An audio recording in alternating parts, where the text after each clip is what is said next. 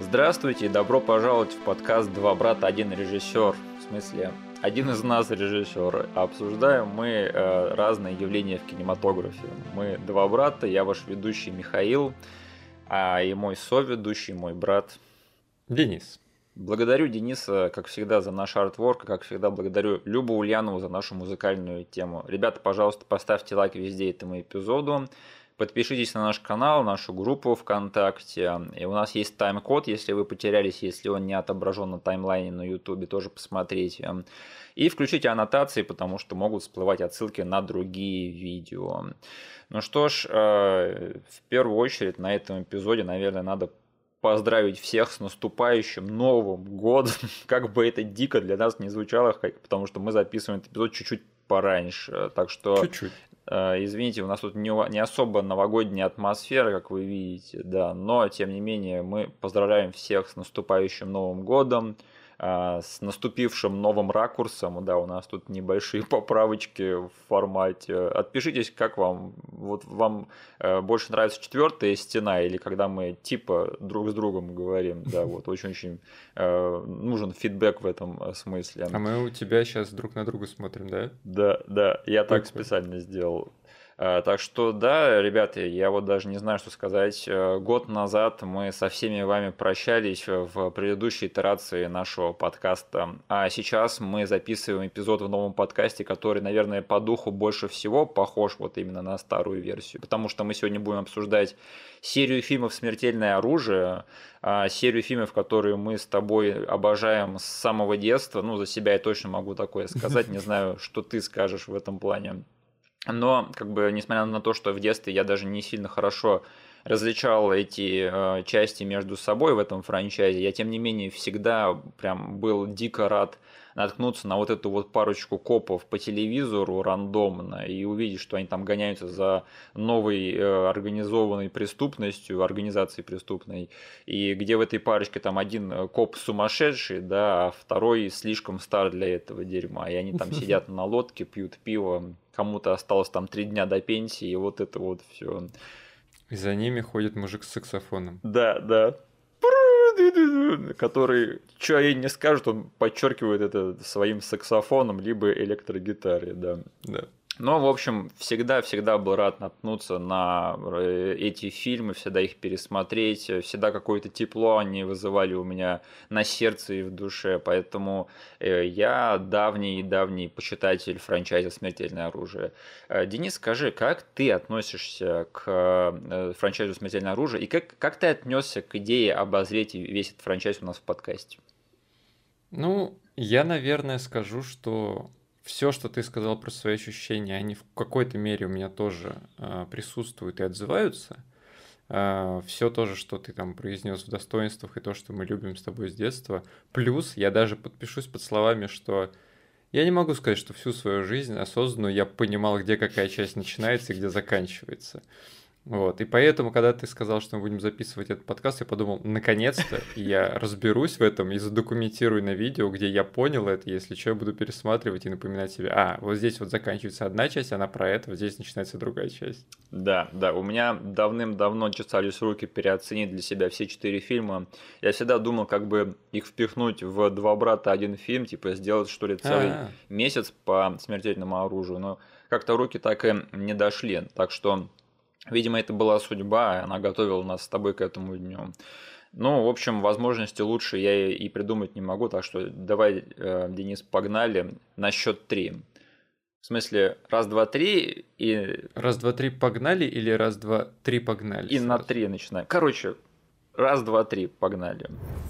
Итак, э, смертельное оружие один. Значит, если кто-то не в курсе, если кто-то не знает, что это такое, это кино про первая часть, ну, как и все остальные, но особенно первая часть. Это кино про то, что двум очень-очень разным копам придется объединиться и вступить в противостояние с некой частной военной организацией. То есть один коп, он сумасшедший, да, то есть у него умерла жена, он постоянно там сидит у себя в трейлере на пляже со стволом у виска или во рту и думает, как бы прикончить самого себя, потому что он в депрессии из-за его погибшей жены э, какое-то время назад. А второй коп, это, значит, он семьянин такой весь, немножечко уже в возрасте, и он слишком стар для этого дерьма, он хочет спокойной, стабильной работы и службы, и ему не нужны лишние неприятности. Но, конечно, их ставят друг друга в напарники, и как всегда получается из всего этого самое интересное столкновение характеров, и все самое интересное именно завязано вот на отношениях этих двух ребят.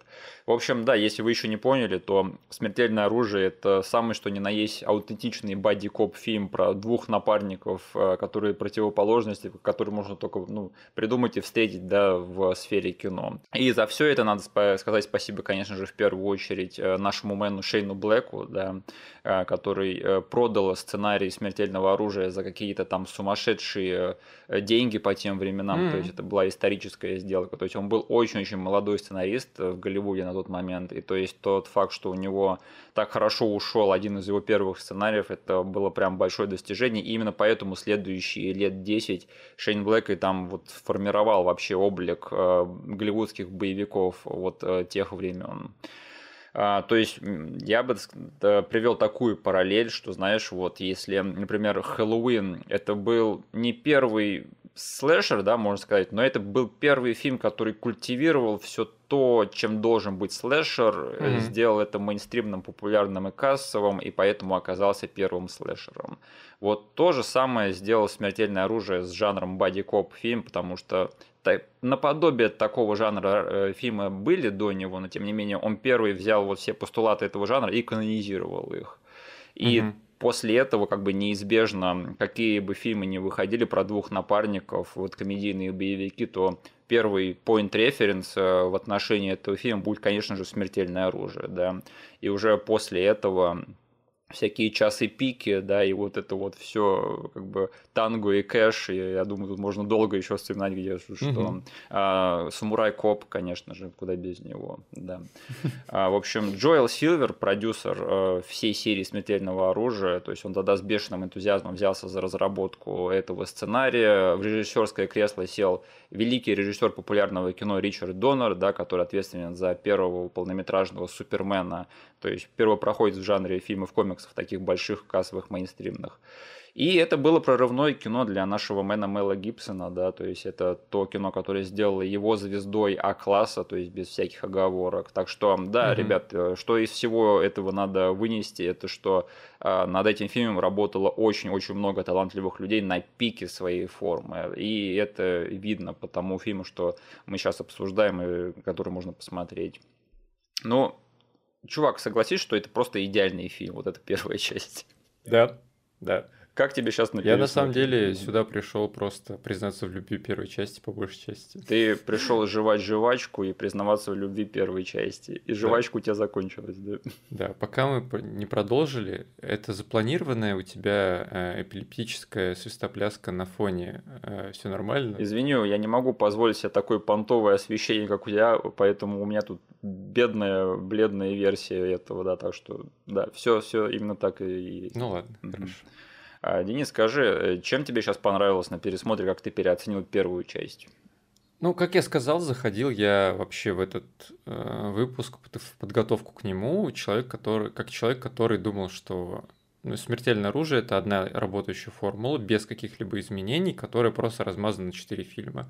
Я думал, что я просто посмотрю четыре одинаковых фильма с разными злодеями, с разными, возможно, какими-то деталями, и все. Я думаю, как бы, ну, я просто там пойму, где заканчивается один злодей, где начинается другой. Mm-hmm. И типа все остальное как бы вообще неизменно.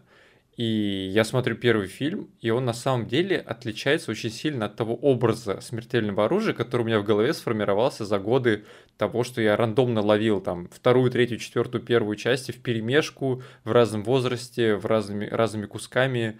Где-то я там в компании смотрел людей. Э, я помню, мы даже как-то марафон э, мини устраивали в нашей компании с друзьями. Вот. Где-то по телеку ловил, где-то кассеты мы брали в прокат частично. И вот первая часть очень сильно отличалась, и я не могу сказать, что мне это не понравилось. Я наоборот сказал, оу, это очень круто, и я буду очень рад, если это будет размазано на 4 фильма. Потому что первый фильм, он такой какой-то спокойный, плане э, экшена и повествования сильно отличается от того, что я запомнил, э, относящийся к этой, к этой франшизе. Он какой-то нуарный, он э, очень эмоциональный, он очень депрессивный из-за Ригза в основном, из-за Мэла Гибсона, потому что фильм начинается просто с того, что нам показывают двух наших героев. Один старый сидит в ванне, его очень неловко поздравляет э, вся семья, э, и он такой же с бородой. Дэнни Гловер как бы у меня в голове, а, по сути, весь этот франчайз бегал бритый, и тут, короче, я встречаю этого чувака реально слишком старого для этого дерьма, прям с бородой седой. Вот. И Мэла Гибсона, который просто разбитый, убитый, сидит у себя в трейлере, пушку себе в рот засовывает, плачет. Я думаю, окей, а где э, всякие смешнявые моменты? Где Джо Пеши, который бегает, типа, и на всех кричит, где что то почему? Э, да, и Замут даже такой, на самом деле, э, очень э, нуарный и детективный, потому что все начинается даже не с наших героев, все начинается с девушки, которая э, прыгает с балкона, э, и мы не знаем, кто она, мы не знаем, почему она это сделала, и как бы запускается вот это вот колесо детективного такого расследования, которое по итогу, как ты сказал, приведет к частной военной организации, но на самом деле замут такой просто местечковый, как бы девушка э, покончила с собой, и там, по сути, друг Мерто просит его разобраться во всем этом деле. Э, да, кстати, извини, извини, перебиваю, но я сейчас просто отметил про себя, что вот этот вот замут, это такой типичный Шейн Блэк, да, то есть да, если взять да. поцелуй на вылет и славных да. парней, опять же, девушка, которая там связалась с какой-то там порной индустрией, которые там что-то накачали наркотиками, она умерла, и двое э, копов, которые противоположности должны это расследовать, ну, или частных детективов, как да. в других случаях. Это такой типичный Шейн Блэк просто. Если что, мы фанаты, да, вот этого товарища. Поэтому э, так здорово было вернуться к истокам его карьеры и отследить эту тонкую красную линию, которая вот у него длится, по сути, до сих пор. Но это реально, это вот, э, вот эти вот его любимые, любимая игра на штампах э, детективных нуаров, она вот еще угу. в смертельном оружии первым была. Я поэтому как бы и кайфовать внезапно начал вот прям с первой части, потому что я реально поцелуй на вылет увидел во всем этом деле и такой, а, так это было уже супер давно у меня под носом, я даже это смотрел, но никак не мог раздуплить, что этот фильм на самом деле все это в себе содержит, что я очень люблю Шейн Блэковская. Плюс, блин, этот фильм открывается рождественской темой, которая да. играет на титрах. Как бы все уже, назад, назад дороги нету. Я как бы уже на крючке, я такой, все, я, я уже вайбую к Новому году, хотя мы с тобой нифига не записываем это под Новый год. Ну, я такой, фак е, Рождество, погнали. Нет, а вот это вот момент, когда там копы в участке распевают Silent Night, да, блин. Да. В крепком орешке ни одного момента более рождественского, чем этот момент нет. Да. Да, я с тобой полностью согласен, потому что я помню, что для меня вот, ну, в глубоком детстве для меня все части были слипшиеся, плюс-минус, да, я считал, что, ну, «Смертельное оружие» как франчайз – это комедийный боевик. И я помню, mm-hmm. что я в один момент, когда я вернулся к этой серии фильмов, меня прям поразило то, насколько вот первая часть, она по тональности, ну, вообще полярно отличается от второй, третьей, четвертой частях, потому что mm-hmm. а, вот этот фильм в вакууме это не комедийный боевик, ну вот от слова совсем. Тут просто да у персонажей хорошо с чувством юмора. Вот очень-очень большая разница, что у них есть такой вот какой-то нигилистический такой подход э, вообще к жизни и к, к своей работе и к тому, что с ними происходит. Это такой черный юморок у них есть. И они просто за словом в карман не полезут. Но это нифига не комедийный боевик. То есть тут Единственная, по-моему, такая полукомическая ситуация, это когда Рикс там прыгает с чуваком, да, это, который собирается и так э, прыгать э, с, со здания, с крыши, вот. Угу. И все равно, а в сравнении с тем, что там творилось дальше в этой серии фильмов, то есть, ну, это не сравнится, то есть какая иногда дуристика там откровенная происходит, особенно в четвертой части, да, тут близко ничего такого нет. И это здорово, да, потому что именно это, мне кажется, и делает это в легкую лучшей частью серии, по крайней мере для меня, потому что, блин, Дэнни Гловер и Мел Гибсон, они все свои задницы отыгрывают в этом вроде бы обыкновенном боевичке, да, но они mm-hmm. играют так, как будто бы каждый из них хочет Оскара, вот реально. Они да. в некоторых сценах так орут друг на друга, когда там этот э, мертвый опять бесится из-за того, что Риксы вытворяет очередную дичь, ну и ты вот на них смотришь просто и в их как бы драматических сценах, и в более спокойных сценах, и такой думаешь, блин, вот химия между ними, это просто через крышу. Неудивительно, что они, когда это смотрели, они такие, да, нам надо снимать целых четыре таких штуки, потому что на этих двух можно смотреть бесконечно. Они реально... Да вот этот вот кастинг, это они нащупали прям вот то, тот уникальный ингредиент, ключик ко всему этому франчайзу. Да. Ну и в остальном, господи, я просто хотел сказать, что опять возвращаясь к тому, что это идеальные фильмы, что это... Вот э, вторая, третья части, это... Вторая, третья, четвертая части, это все таки фильмы Ричарда Доннера и Джоэла Сильвера, такие стандартные голливудские неплохие боевички. А, «Смертельное оружие 1» — это фильм Шейна Блэка в первую очередь, да. и ни, один, ни одна другая часть не сравнится в, сценарной, в сценарном плане с первой, потому что я вот следил, как, черт подери, этот фильм очень ловко тебя вовлекает в сюжет, прямо элегантно протаскивает по нему, выстреливает прям по всем нужным нотам, нигде не провисает – и во второй половине очень-очень резко поднимаются ставки, да, когда этот ЧВК берет э, на прицел самих Ригза и Мёрта, и вот оттуда mm-hmm. уже экшен без остановки. То есть вообще э, дали тебе время провести с персонажами и сразу же тебя запустили вот в стратосферу. Но это очень классно. Особо понравилось то, то что вот э, в кульминации там каждому из главных героев достался свой личный злодей, да, потому что Мёрта разбирается да. с генералом МакАлистером очень эффектно а Рикс мочится с Джошуа в исполнении Гэри Бьюзи. Да. Блин, чувак, Гэри Бьюзи в этом фильме. Еще с таким именем. Когда он приходит домой э, к Мерту, чтобы похитить его семью, да, там играет телек с рождественской песней, и он расстреливает Да вообще, там этот кадр, когда он стоит с М16, на фоне него елка, темное помещение, это прям просто поместить в рамку, и как бы это злодей, э, это Гринч, короче, э, 20 века. Не, ну Гэри Бьюзи, он явно добавляет что-то своего в этот э, фильм, и вот вся эта разборка с Риксом там вот в конце, когда ты думаешь такой, как это вообще, что там происходит, да, но это полный дурдом, они позволяют одному копу просто помочиться со злодеем там в конце, просто чтобы они свои эго, типа, полоскали. Ну, ты пытаешься как бы логически это подумать, и такой, не, это невозможно, но ты хочешь, чтобы эти чуваки уладили, как бы, и поняли, у кого яйца, типа, круче. Да. Такой, да ладно, пускай. Ты вот прям с, этим, с этими копами встаешь вокруг, говоришь, да ладно, типа, все под контролем, пускай эти чуваки подерутся. Пускай Рикс докажет ему, что он могет. Да, и когда ты смотришь первую часть, да, тебе кажется, что это небольшое такое художественное допущение. Тут есть два-три таких момента. Ну, конечно, по сравнению с тем, что происходит дальше в этой серии, такой, а, нет, стоп, это в рамках этой это... вселенной еще нормально допустимо. Да. Э, не, ну вот э, все-таки сердце этого фильма и вообще всей этой серии это именно в отношениях Ригза и Мёрта, да. И, к счастью, вот все, кто работает над этим фильмом, они это знали, все это сделано без лишних соплей, то есть вот сцена, где э, у них завязывается дружба, то есть, ну, это очень-очень все мило и очень-очень по-мужски, да, этот момент, когда угу. вот этот вот бешеный Рикс, который весь такой безбашенный и депрессивный, соглашается отметить Рождество с семьей Мёрта, но это одновременно очень-очень трогательно и без лишней сентиментальности. Э, вот. Мне это очень понравилось, да. Да, потому что в этом фильме, да, есть этот сюжет с э, военными, которые типа. Но это все на втором плане. Возить. Да. Да, как бы вот самоубийство девушки, которая не расследует, оно все на втором плане, и есть все-таки вот это вот арка и развитие э, взаимоотношений наших персонажей, что мне как раз-таки и было основной, как бы основным местом, где я зацепился и прошел по всему хронометражу.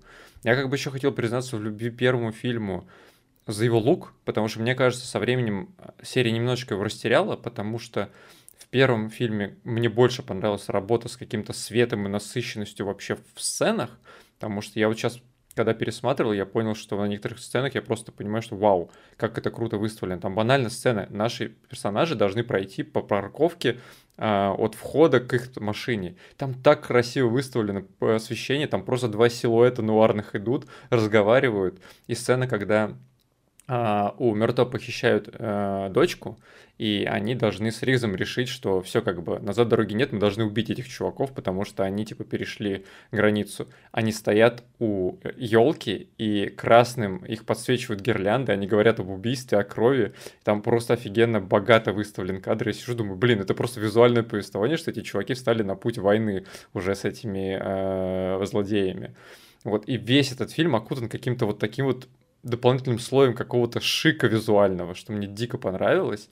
А, и вот чего-то такого я уже потом во франшизе на самом деле не замечал. Не было какой-то сцены, где я в плане э, кинематографии и освещения мог сказать, вау, это что-то там на уровне первого э, смертельного оружия. Братан, братан, а как же сцена, где э, Мёрт э, едет и вызволяет свою дочь в пустыне, и там вот приезжает армада вот этих вот ЧВКшников, и он один, и там вертолет садится, одним планом все снято, как он прямо перед ним. Вся эта сцена очень круто сделана, они прям очень угрожающе появляются в кадре, издалека кажется, кажется, я сейчас вот не вспомню, но мне память рисует, что там типа сначала одна машина видна, потом типа разъезжаются по сторонам остальные, появляется вертолет, и он просто берет и летит. Блин, про вертолеты я не знаю, как бы в этом фильме, просто как бы они не боялись запустить вертолет рядом с актерами, да. какой-то перо это вытворить и просто посадить рядом с ними его. Плюс у меня еще в самом начале было очень... А, я сразу понял, что я смотрю какое-то серьезное, снятое там не спустя рукава кино, потому что если посмотреть на кадр, который идет, пока идут титры,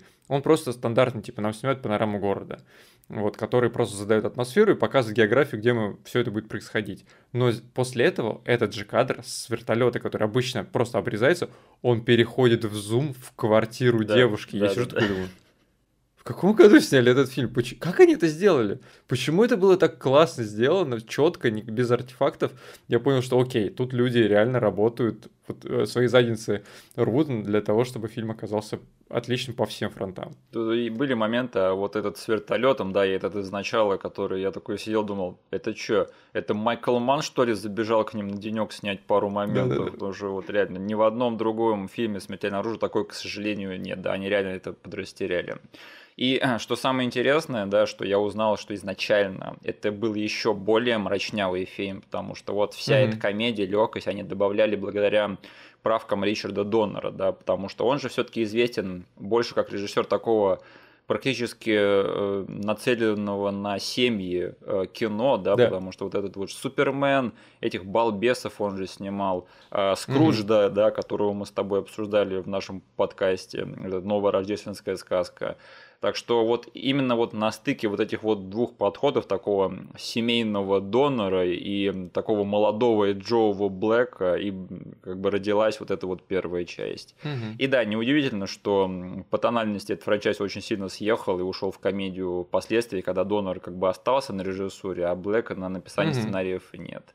И да, по-моему, это интересно, да, что в команде создателей именно Шейн Блэк был как бы за серьезное кино, потому что вот первую половину своей карьеры он э, как бы потратил на то, что он создавал все то, что считается таким классическим голливудским боевиком, а вторую половину своей карьеры он потратил на то, что он активно высмеивал все это, да, у него очень-очень четкий срез по карьере видится, потому что первая половина заканчивается на по-моему, э, долгом поцелуе на ночь, да, и угу. начинается с поцелуя на вылет, и вот там все, что дальше продолжается.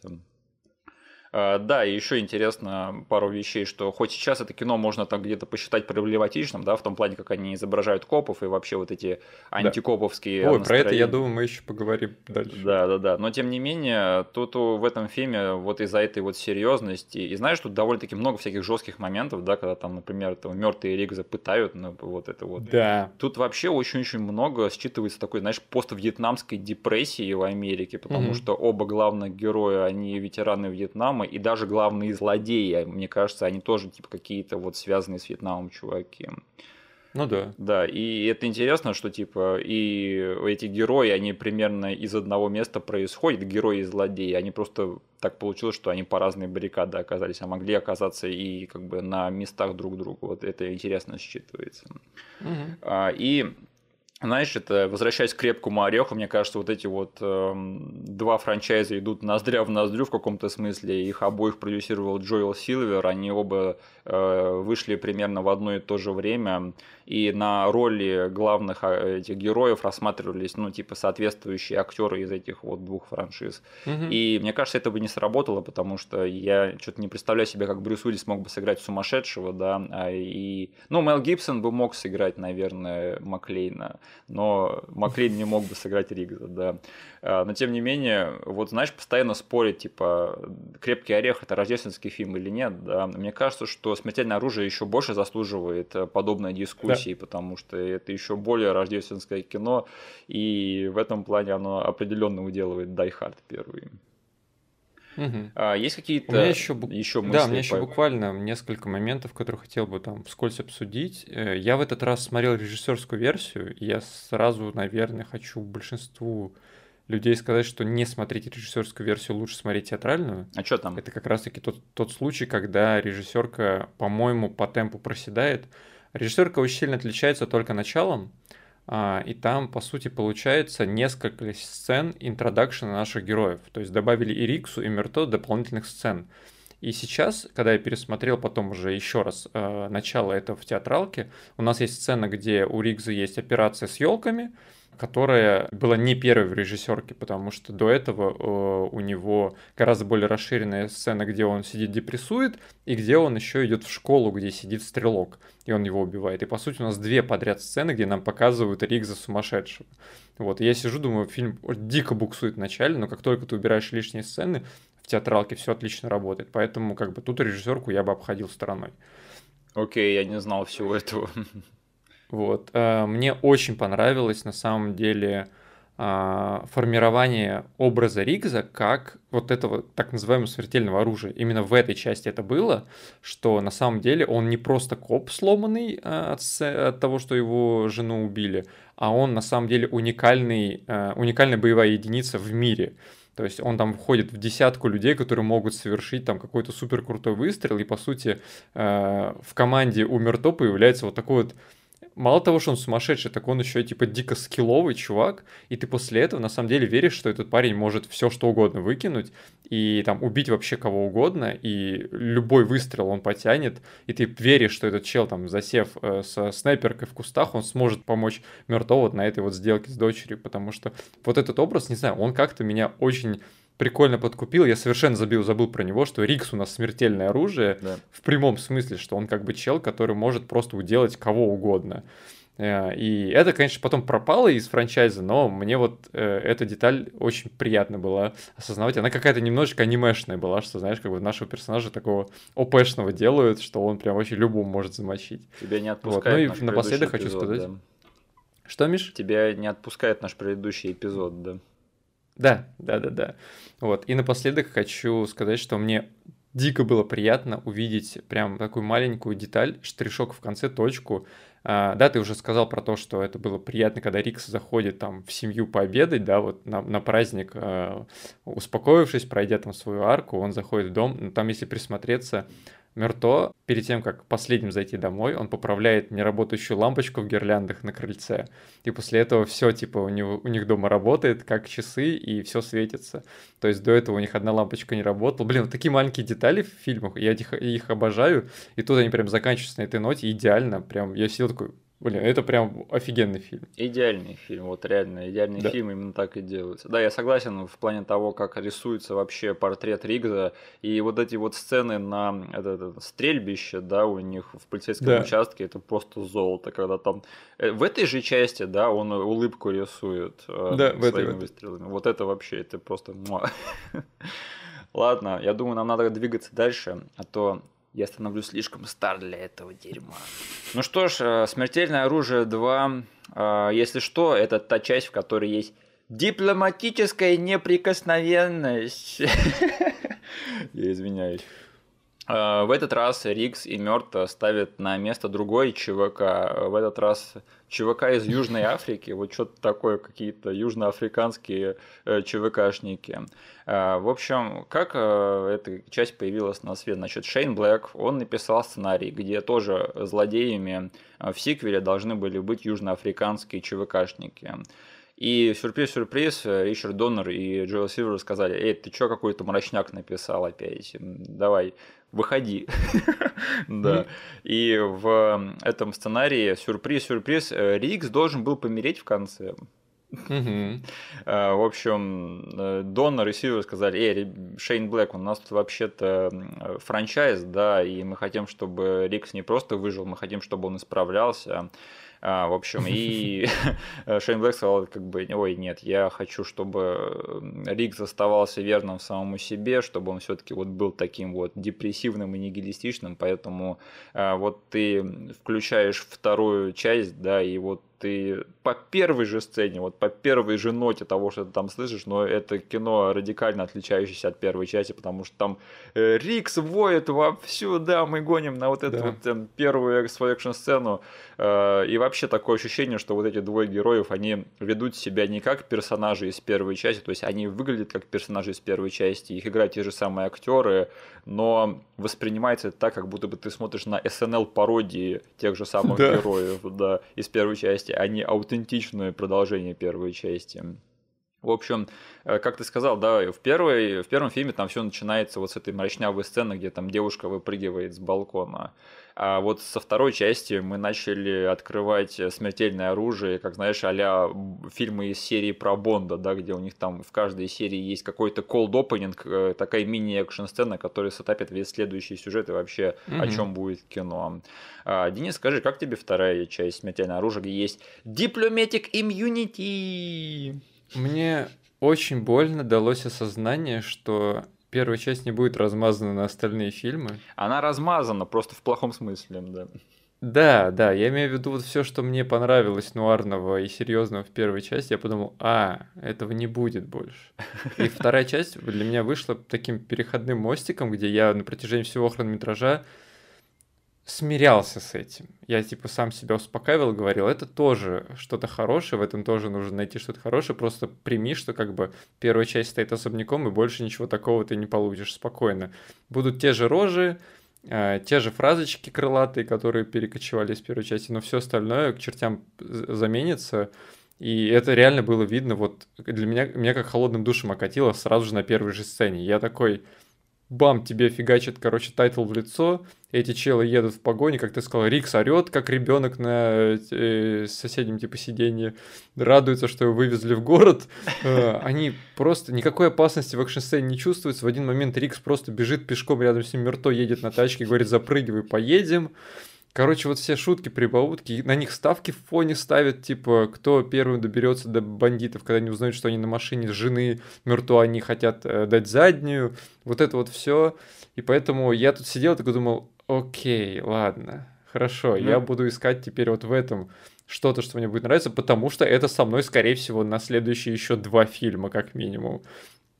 Поэтому тут как бы вот у меня была такая стадия сначала отрицания, потом потихонечку принятия новых работающих формул, новых каких-то вещей, которые со мной восстановятся, типа штука с плечом у Ригза, которая точно потом выстрелит еще в нескольких местах. То есть этого не было в первой части.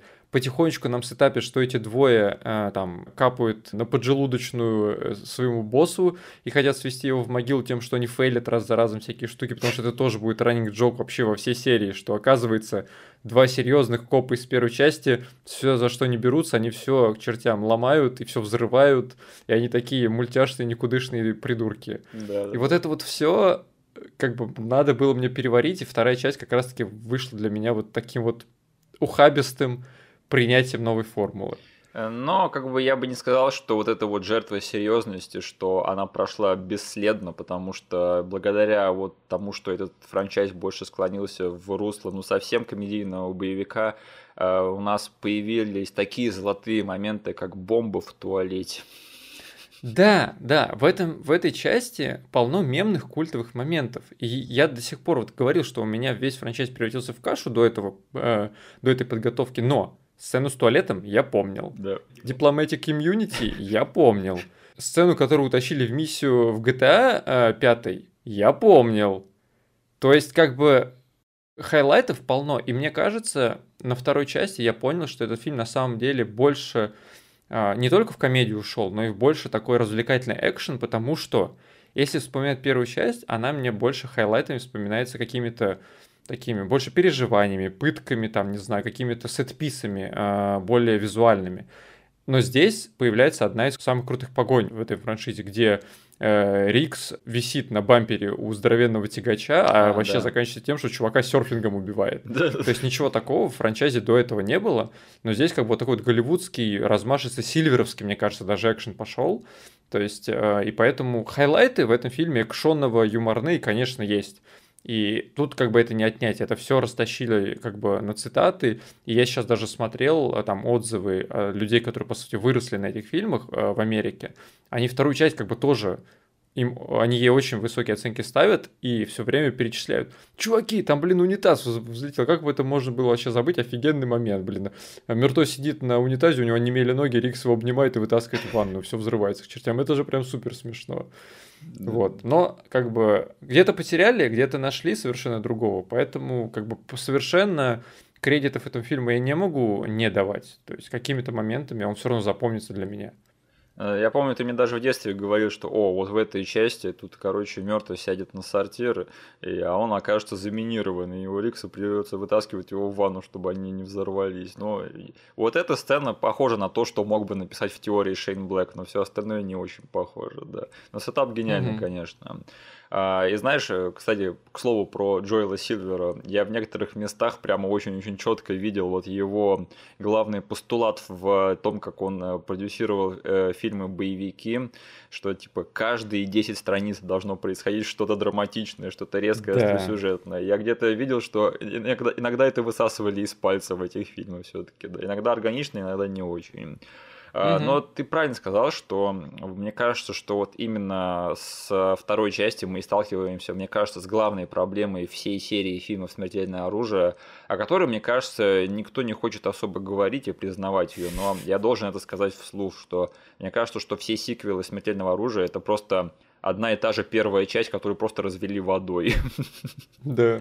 В плане сюжетов особенно, потому что они все э, строятся на том, что вот есть эта парочка копов, они не ладят друг с другом, но они дружбаны, они сталкиваются с какой-то там военной организацией, с каким-нибудь преступником, что-то такое, какими-то контрабандистами, э, они с ним, э, в общем, ругаются и ссорятся и мочатся весь фильм до тех пор, пока этот главный злодей не переступает некую черту. И тут они, ну что, разберемся с ним, разберемся, едем к нему домой и убиваем его. И вот так, короче, вот все четыре ну, фильма. Реально так и есть. Я просто в какой-то момент уже начал смеяться, что когда уже на третий фильм они такие, все зашло слишком далеко, надо с ним разобраться. А что, раньше вы так не могли сделать? да? Надо ехать и без ордера просто поехать, э, э, расстрелять все, всю его охрану и самого его замочить, потому что никакой дипломатической неприкосновенности мазафак. Да, причем вот во второй части, э, уже во второй части до комичного доходит, что довольно рано в фильме мы понимаем, кто злодей. Точнее, не мы. Мы и главные герои понимают, кто злодей, где они живут, да. чем они занимаются. И 80% остального хронометража наши герои, как называется, fuck around. И все, э, они просто им надоедают. Особенно там есть сцена, где просто Рикс надоедает этому чуваку. Он его Он просто блочит на дороге. Рыб, да. Он ходит, да, с билбордом, типа, на этот, на протест ему. Он приходит к нему домой, расстреливает его аквариум. Никуда сюжет это не двигает, они просто факраунд, и все. А в конце, когда злодей переступает черту, он скажет, все, я надо... мне надоело, пошли их замочим. Ступаем на тропу войны, да, достаем пушки и да. начинаем всех мочить. О, господи, я готов сказать, что вот, типа, первые три фильма, они стопудово, типа, одна и та же сюжетная формула, да и даже один и тот же фильм, по сути, только разведенный водой кроме четвертой части. Вот про четвертую да. часть я такого сказать не могу, и мы об этом поговорим позже. Да. А, единственное, что тут нового, они, знаешь, какую-то новую хрень придумывали каждый раз, чтобы хоть чуть-чуть друг друга дифференцировать, да, вот здесь они прописали Ригзу любовный интерес, да, вот типа вот это молодцы. Меня это так жестко затриггерило, потому да. что химия между ними просто не нулевая, она отрицательная. Но они исправились со временем, да. То есть да, в этой части да, про это поговорим, но именно дальше. в этой части, как бы, особенно сцена его флирта с ней в продуктовом магазине, это просто кринж по меркам. Просто того кинематографа, и, наверное, как бы еще сильнее сейчас это смотрится. Ну, Мел Гибсон, он как-то своей харизмой пытается тащить все эти сцены, но вот эта дамочка, я уверен, она очень-очень замечательный человек, да, и прекрасная женщина, но ее взяли не за актерские способности в это кино, я извиняюсь, да. А, да, но как бы особо вот, э, знаешь, если судить по эмоциям, да, кино надо судить, судить вообще по эмоциям, и как бы если ты оглядываешь, ну ты реально по эмоциям испытал то же самое после просмотра второй части, что испытал после первой, только не так, типа, ярко, да, не так э, что-то новое, что-то свежее. И вот этих вот эм, всех особых моментов, которые мы перечислили в первой части, их, к сожалению, кот наплакал во второй, я вот даже особо сейчас и не припомню. Mm-hmm. Как бы, но Единственное, вот за что я все-таки не как бы не говорю, что это плохое кино, и мне нравятся вся, все э, фильмы «Смертельное оружие», это потому что, знаешь, вот мне просто нравится проводить время с этими двумя мужиками. Вот с этими двумя копами, где они там сидят, ездят, мочатся, стреляют и вообще вот это вот все. Мне просто нравится тусить с Ригзом и Мертвым, вот честно. И как бы мне кажется, что создатели этой франшизы, они именно на это и рассчитывали, плюс-минус все сиквелы. И как бы если вам такое не нравится, и не заходит, то лучше спрыгивать с этого вагона вот прямо сейчас же, потому что чем дальше, тем больше они полагаются именно на химию Дэнни Гловера и Мела Гибсона и меньше на то, что они делают настоящее кино. Вот. Если ну, да, да, да. подойти критически к этому, мне кажется, вот именно так все и, и есть, да. Да, я с тобой согласен, что мне тоже на второй части я уже сворачивал на дорогу того, что я должен просто начать тусить с ними. Да, а, да. Как, как это... Вот в этой части они, типа, поместили третьего Джо Пеша к ним, да? Да. То есть я Джо должен Пеш. быть этим Джо Пеши, только не таким надоедливым, как он. А, Еще интересно, что они вот сделали вот этот вот редкон про убийство жены Ригза, да, то есть в первой части да, она... это без... же во второй части, да? Да, да, да. А, то есть оказывается, что один из этих главных злодеев, он э, убил жену Ригза, да, а раньше это было так, что она Э, бессмысленно померла в несчастном случае, да, на дороге. Угу. С одной стороны, вот у меня смешное чувство, что как бы вроде бы бессмысленная смерть, она как реалистичнее, да, и в духе первой части. Но с другой стороны, как бы им и жалко этим жертвовать сейчас, да, что они взяли как бы вот как будто бы третье ухо пришили вот эту вот мотивацию еще разобраться с главным злодеем. Но тем не менее, вот это единственное, мне кажется, что связывает главных героев с главными злодеями в этом фильме, помимо того, да. что они угрожают э, семье Мёрта, да. Тут хотя бы какие-то личные ставки появляются, поэтому, ну, господи, хоть что-то, да, я думаю, можно простить как-нибудь. Все это не сильно слишком в это вдумываться, да. Угу. А, слушай, ну вот ты сказал, да, что тебе все-таки, как и мне, нравится, когда этот франчайз был более таким реалистичным и натуралистичным, да. А вот скажи, ты э, с траекторией какого создателя Ригза больше согласен в плане развития его персонажа? С Шейном Блэком, который хотел оставить его таким же мрачным и замочить в конце первого, второго фильма? Или ты согласен с Донором, который поставил его на путь искупления? А, на самом деле я тоже думал об этом, и я, я тоже читал про э, Вектор Блэка, который он взял, и там с Супер Мрачником пришел вторую часть, угу. которую завернули. И я на самом деле понял, что я бы не хотел это видеть. То есть я бы, наверное, хотел э, все-таки продолжить. Ну, я не знаю, тут я выступаю человеком, как человек, который хочет продолжать тусить с этими ребятами. Угу хоть в каком-то виде, типа, дайте мне с ними потусить, они очень крутые. Но мне кажется, что супер в мрачняк ударяться не стоило. Мне как раз-таки нравился баланс того, что происходило в первой части. Там как бы, э, да, была нуарность и мрачняк, но все равно в конце, типа, было прикольное послевкусие того, что как бы у этого чувака все сложилось. Но доноровский подход, он слишком мультяшным по итогу стал для меня. Поэтому, наверное, мне хотелось бы какого-то баланса и средней э, земли, то есть чтобы с этими персонажами, которые заходят вот с крыльца в Дом мертвых в конце первой части, чтобы с ними по-умному поступили и что-то новое нашли на вторую часть, кроме просто криков и счастья того, что «Е, пойдем навалим типа злодеем». То есть, как бы, по сути, не тот, не тот подход в 100% мне по итогу вот в этом мысленном эксперименте не заходит. Хотелось бы что-то более тонкое и умное сделать с ними. Ну, мне кажется, проблема в том, что они оставили Рик за сумасшедшим, но как бы они убрали всю драму его. То есть он да, остался сумасшедшим это... в плане экшена и в плане комедии, но не в плане драмы. Да, вот. да, да. Они немножко перечеркнули весь характер-билдинг э, из первой части. Они сказали, ну вот народу нравилось, когда он с ума сходил, но в первой части у этого была подоплека. И каждый типа сумасшедший момент с ним, даже вот как ты сказал, когда чувак прыгал с крыши, да, он заканчивался всегда катарсисом того, что как бы все реально на него злились. Там, короче, мертвый берет его под руку, заходит в соседнее здание, очень жестко хлопает дверью, как бы и начинаются разборки на повышенных тонах. В остальных частях что было? Рик творит какую-то дичь, все смеются в конце, потому что окончание хорошее, как бы даже если дом взорвали, да. все просто в конце скажут «упс» и все. Да, да, да. Единственное, я все-таки предпочитаю, ну, как бы, именно нарратив искупления Ригза, хоть и там потеряли драму. Но мне нравится, что вот все эти четыре фильма, они рассказывают одну большую историю про то, как этот психопат становится все более и более нормальным, адекватным членом общества. Да. да. Вот э, за да. это спасибо, но как бы в остальном, да, немножечко потеряли натурализма, который делал первую часть так, такой особенной. А, к слову, mm-hmm. еще не могу оторваться от сравнений с крепким орешком, да, я еще хотел сказать, что все-таки э, тут в этом сравнении, опять же, тут, тут надо делать как бы очень, ну, э, это большое художественное допущение, что Джон Маклейн все время вылипает в эти ситуации с террористами, да. Но вот в смертельном оружии, мне кажется, меньше этого, потому что, ну, типа, ну, это их работа, да, как бы все время. Они копы. Они копы, не мудрено, что эти двое вечно будут э, влипать в какие-то там неприятности с ЧВКшниками и грязными копами, да. Mm-hmm. Ты упомянул Джо Пеши, да, я вот сейчас так интересно возвращаться и смотреть на те роли, где его брали чисто коммерческие проекты на роли комик-релифов, где у него просто, mm-hmm. знаешь, были роли а-ля Дэнни Дэвиду, который мог исполнить, или какой-нибудь Джон Ловит, да, потому что это так дико сейчас на это смотреть, потому что я сейчас, я последние лет 10 Джо Пеши воспринимаю как такого престижного, характерного актера, который там Оскары получает, да, в фильмах Мартина Скорсезе. И я всегда думал, что Пеши взяли в «Смертельное оружие» после успеха «Одного дома» и «Славных парней». А оказывается, «Смертельное оружие 2» сняли до этих фильмов обоих. Да.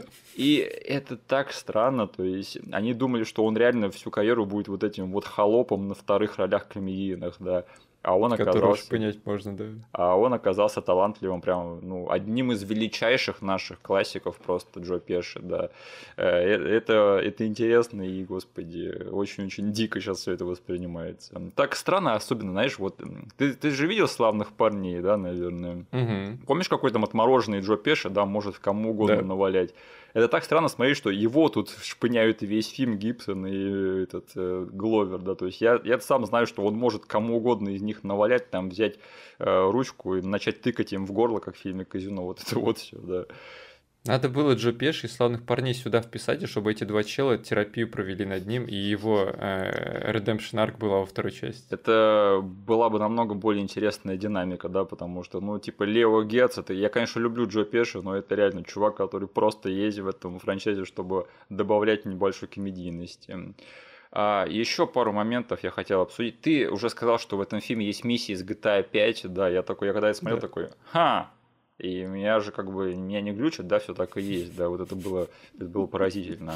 А еще, смотри, ты узнал чувака, за которым они э, гнались в первой сцене, когда а, они, короче, на машинах гонятся, а потом этого персонажа убивает главный злодей, когда он такой, а почему тут клеенка расстелена?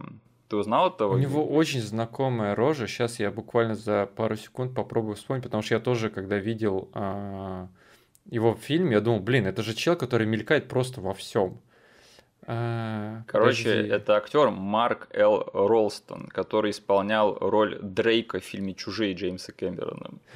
В чужих, я думаю, он же встает вроде из этого, из э, криокамеры, э, когда они спали. Просто пытаюсь понять, почему в моем мозгу есть его изображение, где он только в трусах расхаживает налево и направо. Эй, Хикс, ты выглядишь так же, как я себя чувствую. а и ты также зам... в этом фильме есть... Заметил одного из женщин-копов, да, который на Конечно. заднем плане? В общем, Конечно. Джанит Голстин тоже есть в этом фильме. Так что в этом фильме снялись и Васкис, и Дрейк. Васкис, да. крутая же ты баба. И еще там где-то Хэнк из э, Breaking Bad. Да, да, этот, э, как его зовут? Дин Норрис, да, он в те времена, да? он во в каждом втором фильме играл некого копа, да, и это один из тех примеров. Слушай, э, ты поржал над тем, как Васкис умирает в этом фильме? Я думал, я думал, что она вообще выжила просто, потому что она совершила пируэт очень смешной на бассейне. Я подумал, типа, всех остальных взорвали, а она молодец, как бы просто спрыгнула, как олимпийский чемпион с этой штуки и просто в воду приземлилась. Там еще так снято, она такая подходит к бассейну. Я окунусь на разок, и там такой драматичный монтаж в стиле крестного отца, где всех друзей Ригза и мертвых копов выпиливают друг за другом по жесткому, а она такая, я пойду окунусь. Там просто этот еще звук из Луни Тюнсов надо вставить. Да? Знаешь, это единственная сцена из «Смертельного оружия 2», которая могла бы быть и органично бы смотрел, смотрелась в заряженном оружии один. Да, да. Спасибо. Я все думал, когда, когда и кто из нас первый сорвется и упомянет пародию. Это невозможно, извините. Да, невозможно удержаться.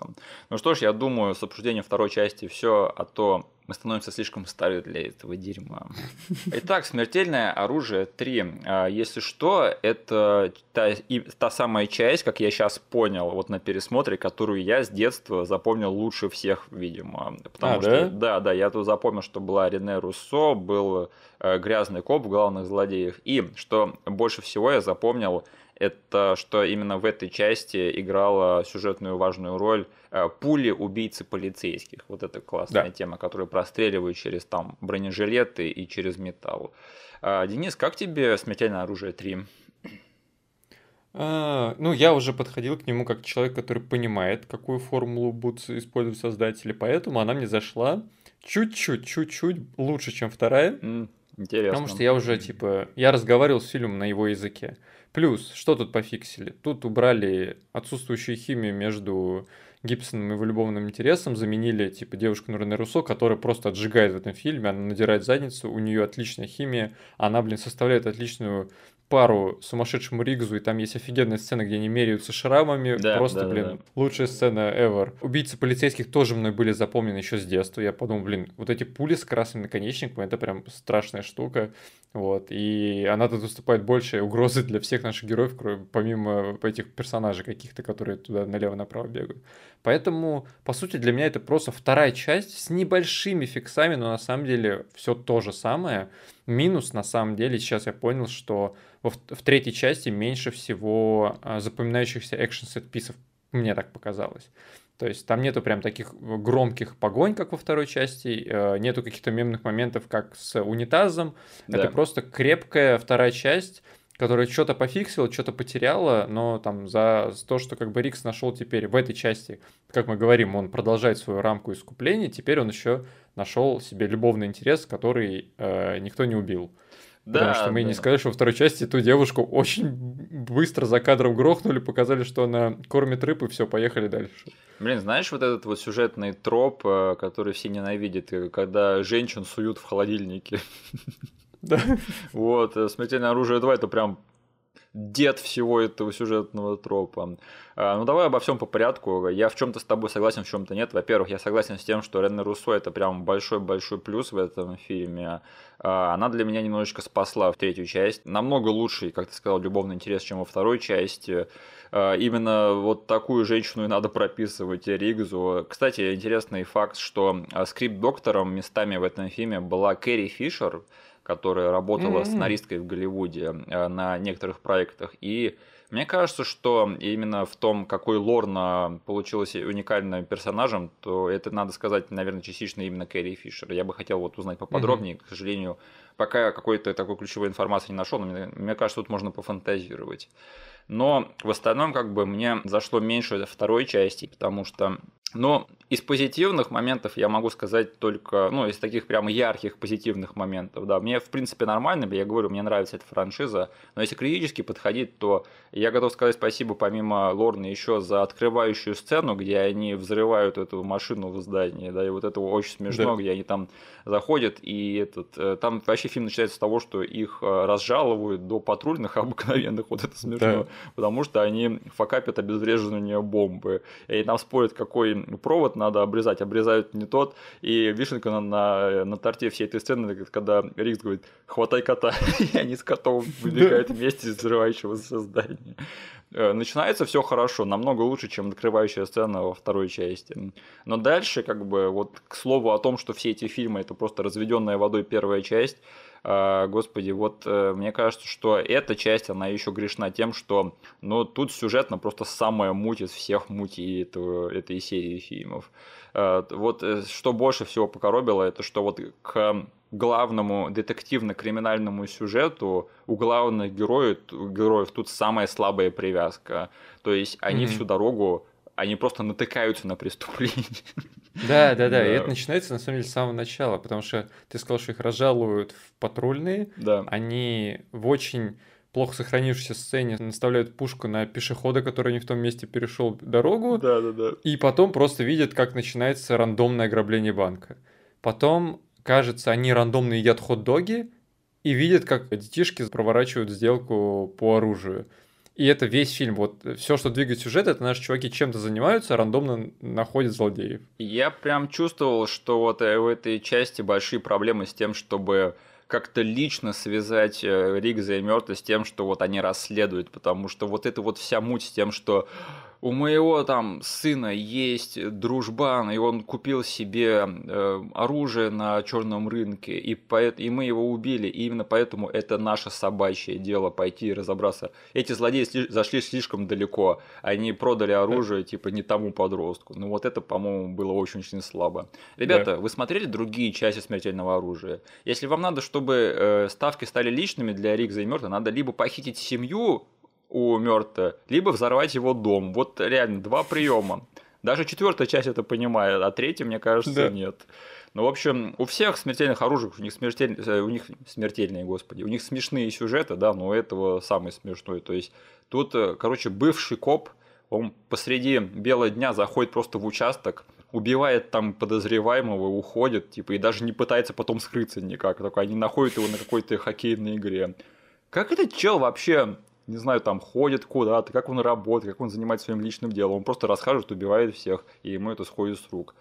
Как он так долго, долгое время просуществовал вообще в своей профессии, чтобы всем этим заниматься? Это какая-то ну, откровенная дуристика уже совсем. Я не знаю, может быть, ты Но мне потом объяснишь. второй раз то же самое проделывает. Он средь белого дня просто похищает шефа полиции, с ним идет, их тырит кучу пушек и увозит их просто к себе на стройку. Я вообще, я вот, э, видимо, то ли отключился на этом моменте, то ли что, но и у меня как будто бы сцены не хватило. Я такой смотрю, и они уже с похищенным капитаном полиции идут. Я такой, а это когда случилось? Типа, э, капитан... Он просто пришел э, на парковку у участка, подошел к шефу, наставил на него пушек, сказал, пошли. Ну, вот, э, это совсем уж, мне кажется, за гранями допущения художественного, потому что, ну, вот уже зная, как все это произошло бы в реальной жизни более или менее, тут очень-очень сильно э, трудно во все это поверить, конечно. Угу. А, ну, в общем, да, как бы тут вот потихонечку уже начинает доходить, что, во-первых, эти ребята, они не просто нацелены на то, чтобы делать один и тот же фильм, они даже как бы пробовать не, не собираются что-то новое. То есть они берут все а, то же, что работало в предыдущих частях, и просто повторяют это и повторяют и повторяют. И вам либо такое нравится, либо до свидания. А, единственное, знаешь, я этот э, готов сказать донору спасибо, что несмотря на то, что он делает все более комедийное и все более семейно ориентированное кино с каждой следующей частью, но знаешь, как бы свою жесть эти фильмы не забывают, да, потому что мне кажется, там вот во второй э, части есть момент, когда там мертвого уделывают чувака гвоздометом, да, вот это жестко. Mm-hmm. А тут чувака закатывают в асфальт вообще. Вот да. Это, да. И знаешь, мне все-таки нравятся злодеи в этих фильмах. То есть они прям такие фактурные какие-то, что ли. Я вот пом- помню по рожам, да, как бы во всех частях. Ну, вот, даже вот злодей в этой части тоже мне понравился. Вот этот вот бывший коп, который был грязным копом, который типа взял в одно время пропал со службы, как они сказали, и типа переметнулся. Да, просто ушел с дела. Это вот было странно, да.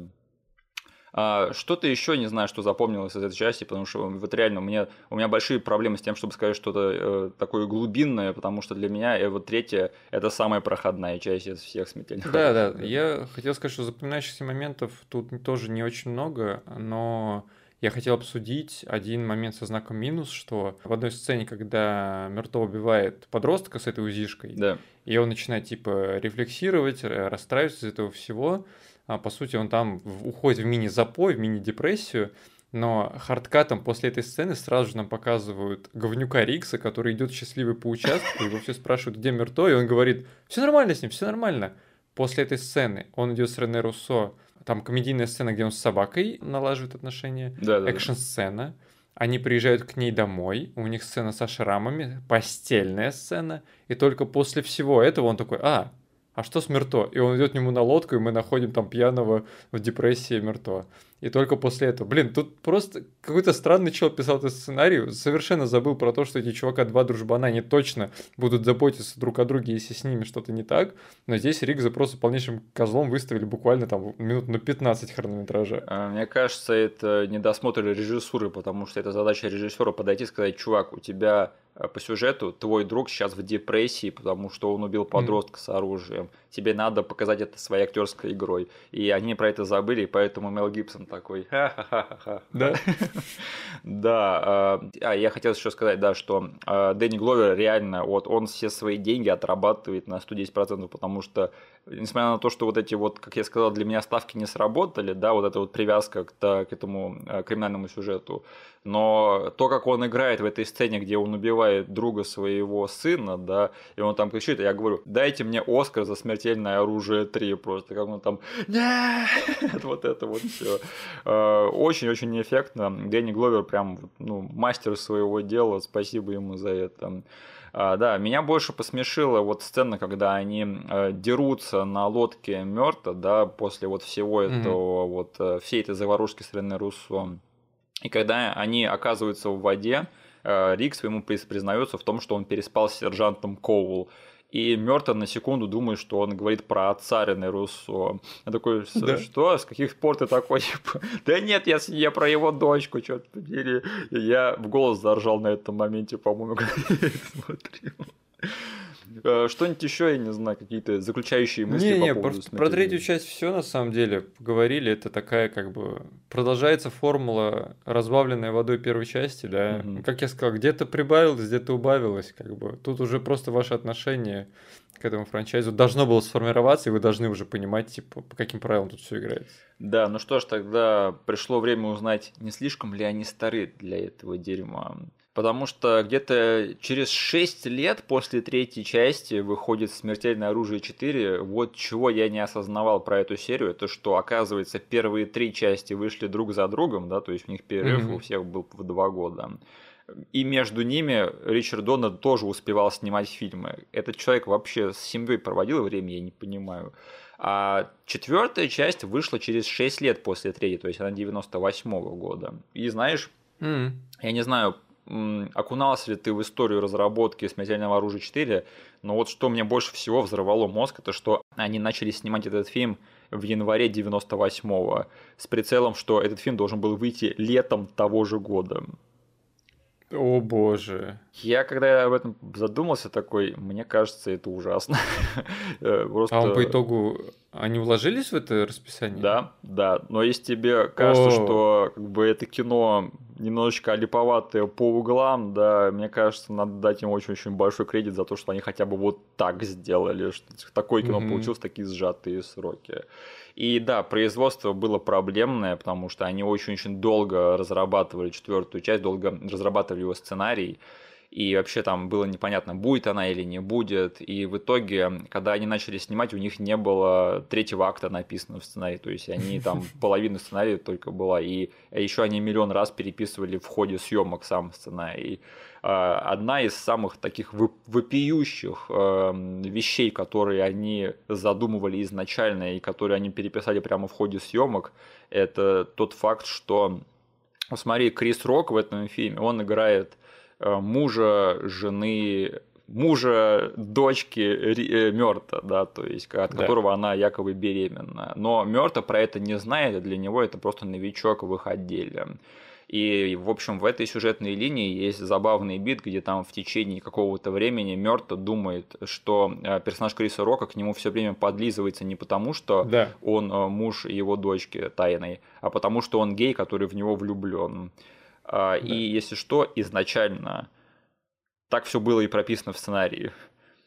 Крис Рок должен был играть Серьезно? гея-детектива в этом фильме, комедийного персонажа гея в «Смертельном оружии 4» и они только в ходе съемок доперли. Куда-то нас не в ту сторону клонят, давайте мы сделаем раз, два, три и, короче, перепишем так, чтобы Крис Рок был э, мужем дочки у Мёрта, а не его любовным интересом. Окей. Так что, в, скорее всего, вот в тех сценах, где Мёрта думает, что Крис Рок к нему подкатывает, скорее всего, Крис Рок искренне играет так, что он влюблен в Мёрта. Э, чем больше знаешь, Денис, тем, тем да. меньше спишь.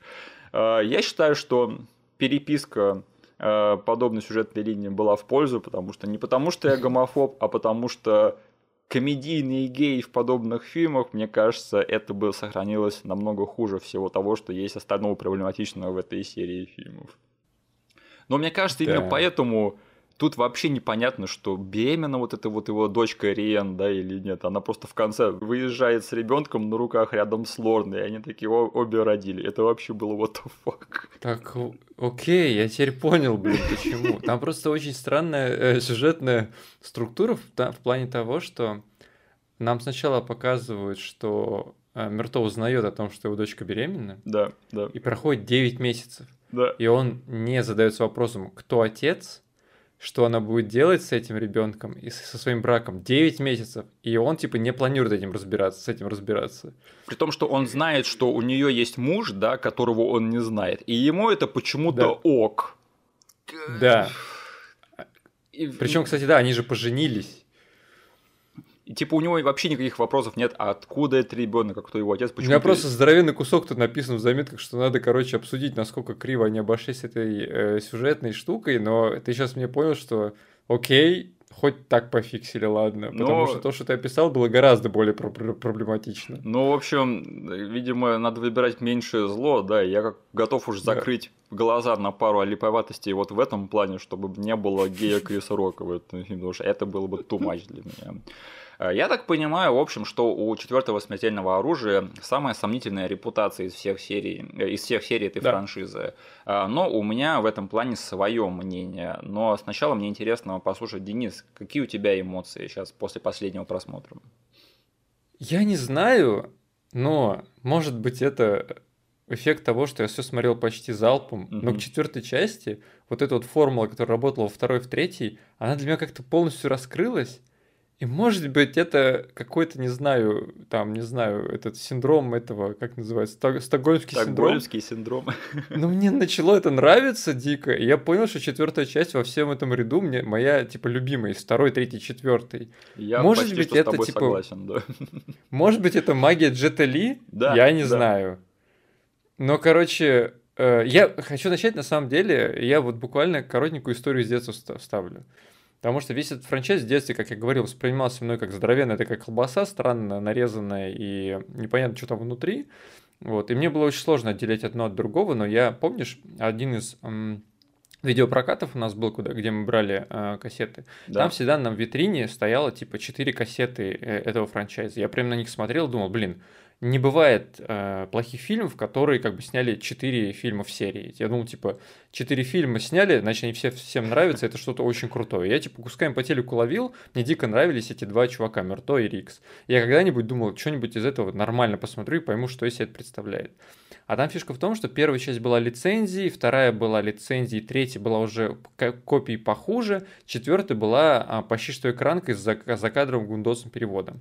И каким-то образом а, наши родители взяли в один момент в прокат четвертую часть.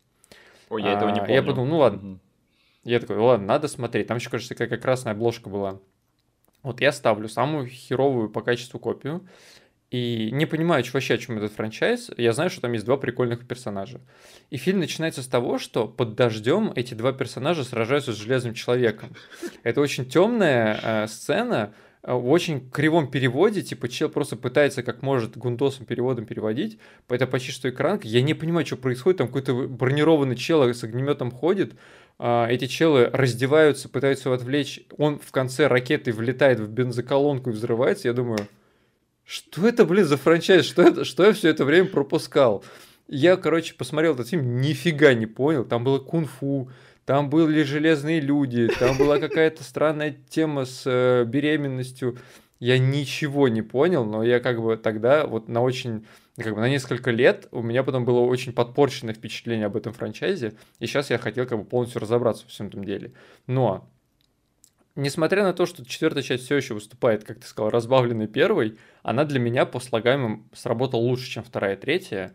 В этом, наверное, мы сейчас попробуем разобраться, но как бы да, Крис Рок помноженный на Джо Пеши все равно меня сильно отвлекает как комик-релив. Потому что в один момент они просто начинают с друг другом вступать в резонанс, а, об друг друга агриться и начинают просто орать. Я такой, блин, пожалуйста, избавьте меня от этого. Но не знаю, сюжет в этой, в этой э, части, он хотя бы как-то двигается, есть какая-то загадка. Я не понимаю, что эти азиаты задумали. Я как бы пытаюсь разобраться, как эти чуваки, как наши чуваки разберутся с ними. Типа там ставки тут да там есть, драки есть офигенные. Э, Джетли, мать его, раздает налево-направо люлей, блин, как в свои лучшие годы. Да. Э, дает э, люлей нашим парням, когда э, они слишком стары реально для этого дерьма, а он да. им дает просраться. Вот, поэтому лично для меня, вот в мини-топе из этих трех э, частей, они хоть очень близко, но все равно четвертый у меня выше них стоит. Не могу понять почему. А, Хотя но... там хватает моментов, которые меня раздражают. Ну, я готов подписаться практически под каждым словом. У нас с тобой вообще мысли сходятся, потому что я вообще считаю, что Э, это далеко не лучшая часть, но ее хотя бы обсуждать и вспоминать интереснее, чем вторую и третью, да. и за это очень-очень большой плюс. И я бы сказал так, что вот дно, которое достигает э, эта часть, она, это дно, оно ниже дна других частей в смертельном оружии. Э, вот эти вот затянувшиеся биты между Крисом Роком и Джо Пеши, да, импровизационные. И вот эта вот сцена у Дайни Тиста, где они там все надышались газом да. и ржут, да. Э, как бы ты вспоминаешь первую часть такой, ну, невозможно, чтобы эти вещи стояли друг э, рядом с другом. Ну, ты смотришь такой, думаешь, ну, как бы это им смешно, это не значит, что нам mm-hmm. смешно, ребята, извините. А, но, как бы, учитывая, что дно тут ниже других э, днов, скажем так, но, как бы, пики этой части, они выше, чем пики второй и третьей частей для меня. Да. А, потому что, во-первых, как ты уже сказал, это открывающая сцена, это просто такой what the fuck. Кто это придумал просто? Мне кажется, что это было какое-то решение в последний момент принято, что они реально не придумали ничего лучше, кроме того, такие, так, нам нужна открывающая сцена, потому что в других сиквелах тоже была открывающая экшн-сцена комедийная. Чоп-чоп такого. И ничего не придумали, просто поставили чувака в броне с огнеметом, который все вокруг расстреливает и поджигает. И типа Рик Замертый почему-то отправляется разбираться с ним. Хотя там надо по-хорошему армию пригонять, да, или хотя бы отряд спецназа, чтобы с ним разобраться. Но нет, эти двое приезжают туда. Э, Рикс говорит, мне надо попасть в его этот э, пак, да, с газом, поэтому ты разденься, притворись цыпленок, а я в него буду стрелять. Они это делают, это срабатывают. А по ходу мы еще будем экспозицию вам сливать. И иногда просто иногда думаю такой, там реально вот в, этой, в этом фильме именно это и происходило, да. Они в первой сцене, они разбирались с масс-шутером, по сути, и это, типа, выставляют как хихоньки-хаконьки. Блин, этот Голливуд до 11 сентября это такая дичь просто вообще. В общем, я за эту открывающую сцену навсегда буду благодарен, потому что это такой мини-шедевр. А, во-вторых, как ты уже сказал, Джет Ли в этом фильме охренение, но я бы вообще, знаешь, я бы осмелился сказать так – хоть я и ценю первую часть за ее эстетику, да, и за, за то, как она была снята, но я скажу, что в четвертой части лучший экшен за всю серию. Да. Это а, точно. Вот этот вот скачок техники шестилетний, да, а, а он заметен э, в этом фильме, что тут киноязык он сделал в плане голливудского экшена пару шагов вперед, как бы, и на франшизе «Смертельное оружие» это тоже заметно, потому что, черт подери, вот эта вся погоня с перевозным домом, это, по-моему, просто это, топ. Это, блин, да. это, не знаю, это сетпис, который, там, не знаю, в зал славы экшена можно заносить спокойно. А у меня просто здоровенными буквами в пометках по, э, написано «Погоня с домом». Господи, я, я волновался, я вспотел от того, как они придумали вот эту штуку с пленкой, да. как это все напряженно было снято и э, срежиссировано людей просто бросают под машины, их сбивают, не скрывая камеру. Там, блин, в один момент э, чел просто берет, отламывает ножку от стула и кидает ее в лобовое стекло. Это вообще, это уровень построения экшена Спилберга, мне кажется, вот реально. Что-то такое в Индиане Джонсе каком-нибудь можно было увидеть. Там Рикс э, едет по автостраде на клеенке, на столе, а мертвый да. его защищает на своей тачке от других машин, которые пытаются его переехать. Мне кажется, это сетап да. просто топовый. Потом мертв вмазывается в небоскреб со всей дури, проезжает да. по этажу, выстреливает обратно на эту автостраду, приземляется и продолжает погоню. Но, блин, ни в одной другой части смертельного оружия такого нет, и блин, ну за это реально, надо сказать, очень-очень большое спасибо, потому что хоть это и полнейшая дуристика, но это хотя бы хорошо снятая и придуманная дуристика. Не, сет-пис экшен, вот этот вот, я не знаю, меня аж пересмотреть захотелось. Да, да, да, да. Ну и да, все, что делает Джет Ли в этом фильме, это вообще топ. То есть я когда на него смотрел, и всегда это чувствовал такой, я такой смотрю, почему мне так нравится Джет Ли в этом фильме? И тут я понимаю, а, охренеть, э, эта франшиза что-то новое попробовала. Вот реально, ты впервые за э, четыре части чувствуешь реальную опасность, э, что эти да. чуваки могут получить по заднице от этого злодея, и наконец-то всю эту франшизу, ну, хоть чем-то новым разбавили, потому что раньше это были однотипные ЧВКшники и грязные копы и эти преступные э, организации. А тут появился вот реально какой-то новый ингредиент, который что-то новое привнес вообще, в, вообще весь язык этой франшизы. То есть вот такие драки, да, чисто джетлишные, они, это, это так работает классно, что ты прямо вот чувствуешь то, что чувствует главный герой, когда ты видишь, что творит Джет Ли в этом фильме, что они такие, как мы с ним будем разбираться? Мы привыкли там стрелять в людей, да, а тут все наши приемчики бесполезные. И я вот прямо передать не могу вот тот satisfaction, который ты чувствуешь, когда смотришь вот эту вот финальную драку в этом фильме, mm-hmm. и вообще финальную драку всей этой франшизы.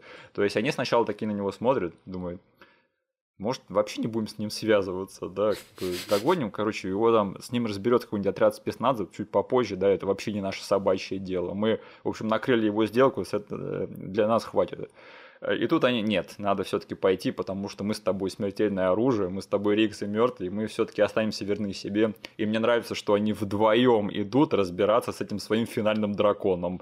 Это прям, это так классно. И опять же, вот эта вот вся драка великолепна, где они вдвоем, два обычных копа, там один из них, конечно, тренированный какой, в каком-то там боевом искусстве, да, как нам сетапили Ригза в первой части. Угу. Но все равно он не на уровне с Джетом Ли, конечно же и что они вдвоем, вдвоем идут с ним разбираться, и там вот опять же перекликание с первой частью, да, потому что там в первой части Рикс с Джошуа мочился под дождем, да, а да. здесь они мочатся с Джетом Ли в конце, мне кажется, очень классно зарифмовалось. И вся драка великолепно поставлена. Я, кстати, читал, что Джет Ли, оказывается, слишком быстро двигался для камеры, и они попросили его двигаться помедленнее.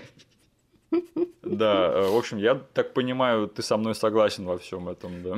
Блин, да, я совсем согласен. Последняя драка, она мало того, что, как ты сказал, прям поэтично вставлена в фильм. Mm-hmm. Она еще выглядит офигенно. Там вот этот вот дождь, они стоят под навесом, они под пирсом стоят. Там освещение сверху их офигенно. Вот этот Edge Light по краям очень крутой, красивый. И особенно момент, когда как они все-таки дают себе причину с ним разобраться, да, да, понятное дело, они как бы не хотят его бросать тут, потому что они, черт возьми, копы, да, они да. хотят идти до конца, но там смешная подводка того, что, типа, давай узнаем у него, как он провернул тот трюк с пистолетом, да. ну, давай узнаем у него, пойдем спросим. Да, да, пошли Точно, причем он реально как бы этот чел, э, его, ну, не взять просто обычными приемчиками, они его и лупят, и хватают, в один момент мертвого просто протыкает арматуриной, этот чел все еще не умирает, он все еще дает им просраться. Причем то, что Рикс, который натренированный боец э, в боевых искусствах, он сдает, нам тоже засетапили до этого, когда у него был тренировочный бой с, с молодым чуваком в боксе, да. и ему дали просраться там, и он типа сидел, рефлексировал и депрессовал в раздевалке. Да, да, да. Вот. Э, и, короче, в рукопашку Джетали они по чесноку в этом фильме так и не уделали, потому что даже проткнув его металлической арматурой, он все равно давал им просраться. Да. Они его завалили в воду, он все равно там надирал лицо Ригзу, и его только старый добрый калаш взял взял в упор всю обойму выпустить в этого чела, только после этого он успокоится. Но я хотел еще сказать, что чтобы ты потом вставил на монтаже этот кадр, там лицо у Джитали в конце очень смешное, когда он понимает, что он проиграл. Он такой, что произошло, а так можно было, да? Э, не, вот эта вот сцена, мне кажется, это предок финальной драки из первого рейда, где они там тоже мочат э, самого имбового да, да, да, чувака, точно. втыкают в него, а он продолжает с ними драться. Но знаешь, к слову, о том, что все-таки жесть в этом франчайзе сохранилась даже в самой такой легковесной четвертой части, когда они потыкают его этим прутом железным, это жесть, мне кажется, прям полнейшая. Да. И да, изначально там, кстати, было прописано так, что э, Джет Ли, герой Джета Ли и Рикс, они должны были типа вдвоем только мочиться в финальной экшн-сцене. Но до них дошло, что нет, этот чел слишком крут, и надо, чтобы они вдвоем пошли с ним разбираться. Да. А, ну и я считаю, что просто вот «Смертельное оружие 4», оно работает, тем не менее, как эм, такая тематическая концовка всей серии, потому что, ну вот как бы э, главный вопрос всей этой картины – это а что будет, когда не один мертвым будет слишком стар для этого дерьма, да, что будет, когда они оба окажутся слишком стары для mm-hmm. этого дерьма. И мне кажется, что это очень-очень логичный вопрос, и вот э, хоть эта концовка, она такая сырная, да, где они там все в больнице стоят там с новорожденными и фоткаются, как большая семья, но по мне, как бы в моей книжечке арка Ригза приземлилась где надо, как бы оно все к этому да, шло да, вот с самого, что... самого начала, да. Да, потому что в прошлой части мы нашли Ригзу любовный интерес, да, да. а здесь он типа понимает, что существует вещь как типа дети, брак, да. и надо что-то делать с этим, а он как бы безумный коп, который взрывает здание, надо с этим всем заканчивать как бы и остепеняться. И вот эта вот э, сцена, которая pay off ит вот всю вот эту вот running шутку через franchise этой психиатрши, да, которая играет Мэри Эллен да. Трейнер, она очень смешная, потому что она э, три фильма до этого она капала на мозги всем копам, а тут ее наконец-таки саму пробирает на то, чтобы высказать все, что она думает о Ригзе, и это, это очень смешно. Да. А, еще из э, highlight ов вот э, этой части э, беременная Лорна дрет задницы этим якудзам или кто они там были. Ну, якудзы это японцы, здесь скорее триады. Да, триады, извините, извините за мою неполиткорректность по отношению к организованной преступности, да.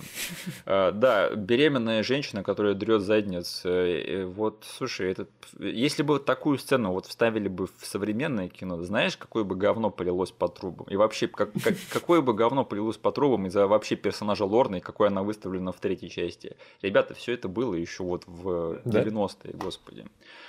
Ох, а, ну что ж, я бы вот подводя итог, я бы сказал, что я согласен, что это далеко не худший, не лучший фильм в серии фильмов, но как бы я бы не сказал, что он прямо как-то резко отличается по качеству от остальных. Мне кажется, тут просто получился интересный срез, да, что вот для меня э, франчайз «Смертельное оружие» это всегда было четыре фильма. Вот сколько я помню эти фильмы, их всегда было четыре. Mm-hmm. Но мне кажется, что для э, поколения передо мной получилось так, что есть три фильма, и типа вышел запоздалый четвертый, и он не такой, как все остальные. И mm-hmm. как бы тут реально вот ты как воспринимал это с детства, так это для тебя и запечатлелось. То есть для меня запечатлелось, что как бы это а, такая оформленная сага, четыре фильма, все, вот они есть, как бы ценить ее за то, чем она является. Как бы для меня это ок. Но, конечно, есть многие люди, которые скажут, ну, есть три фильма нормальные, и четвертый съезжает не в те кусты. Я с ними не согласен, mm-hmm. как бы, ну, бога ради, как бы это не, не, так, не такой уж принципиальный вопрос. А какие-то заключающие мысли по поводу четвертой части есть? Ну, я э, понимаю, что нужна была сцена в роддоме того, там, где, типа, по сути, заканчиваются все вот эти сюжетные линии с э, отцовством, да. с детьми и прочее, прочее. Но у меня внутри прям было ощущение, что я бы гораздо лучше воспринял концовку, знаешь, на пирсе, когда мертвый вытаскивает Ригза, а, и потому что в роддоме начинает твориться какая-то, опять же, вот комедийная дичь, как ты сказал, сырная, потому что там и из Лорны на самом деле делают просто мать-истеричку, которая просто орет на всех. Равин под, подходит, который женит Ригза с Лорной. Вот эта вся фигня, я такой, а, нет, ладно, этот фильм все еще вот это старое доброе смертельное оружие из второй, третьей и четвертой части. Потому что вот эта точка э, в драке с Джетом Ли, она была прикольная, и мне прям хотелось, все, заканчивайте фильм.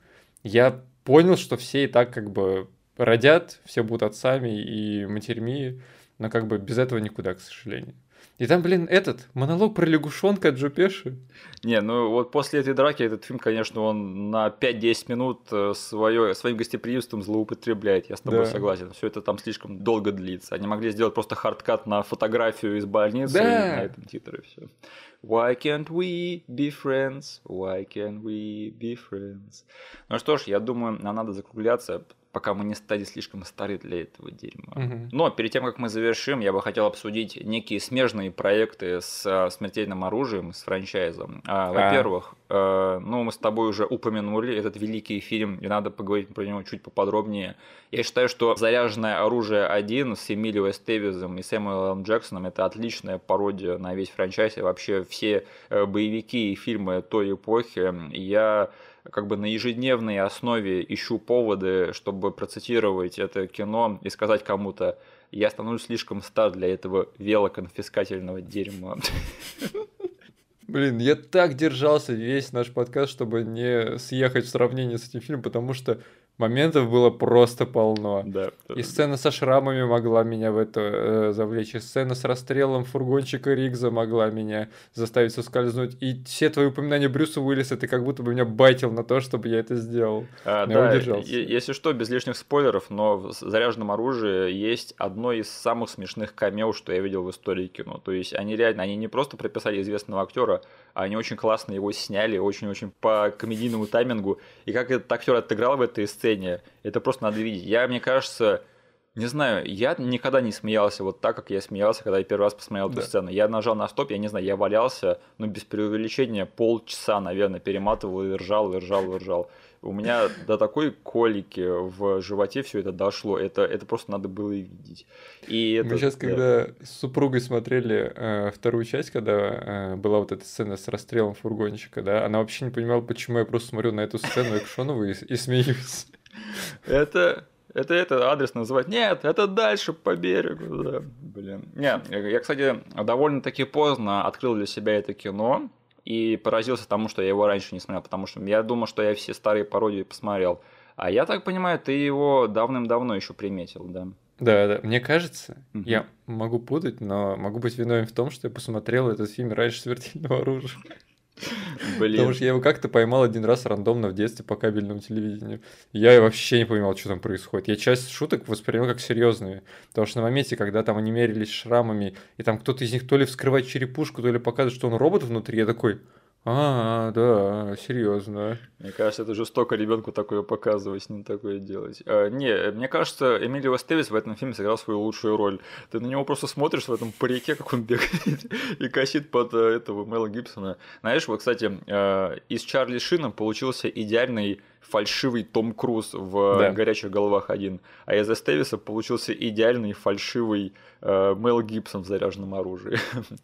А, Так, что еще? А, К слову, про пародии на смертельное оружие. А, Смертельное оружие 5 и 6 в рамках сериала Филадельфия всегда солнечно. Это и отличная пародия, и любовное письмо всему франчайзу Смертельное оружие. Если вы это не смотрели, найдите на ютубе отрывки. А, Мак в блэкфейсе, который играет Мёрта, это, это просто великолепно. В сцене в душе. Все. Блин. Э, Знаешь, кстати, э, коронная фраза Мёрта, помимо слишком стар для этого дерьма, он всем говорит, иди сплюнь, да, go spit. А в, в фильке они сделали, типа, иди пососи яйцо. Go suck an egg. А, что еще?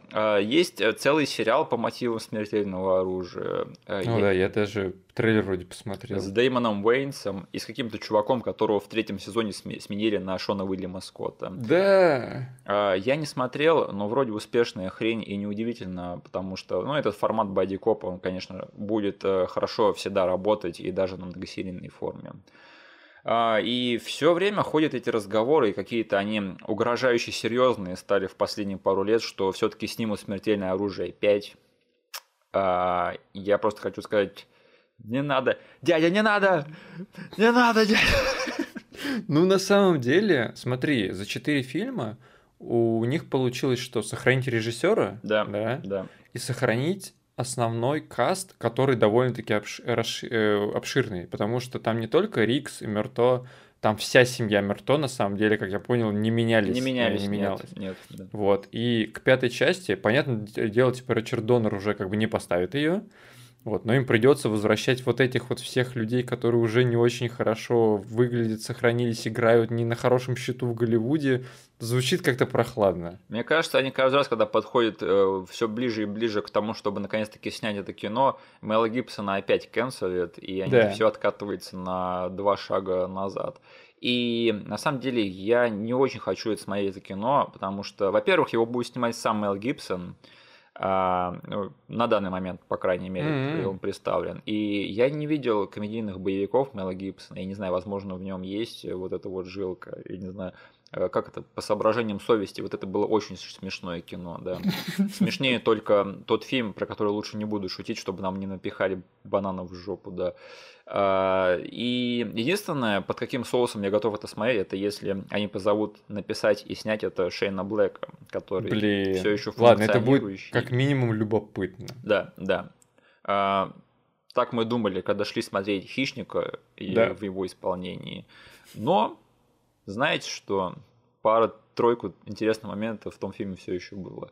Я просто не хочу смотреть, как вот 77-летний мертвый, да, который почему-то еще не на пенсии, и его втаскивают вот во все это. И мне кажется, это будет просто грустное зрелище. И, ребята, если у Индианы Джонса это не получилось, вы тоже не пытайтесь, пожалуйста. Вот эта вот четвертая часть, она ставит идеальную точку во всем этом нарративе, и я не хочу смотреть «Смертельное оружие» опять. Пожалуйста, не надо. Дайте, пожалуйста, Боже, они деэйджнут их.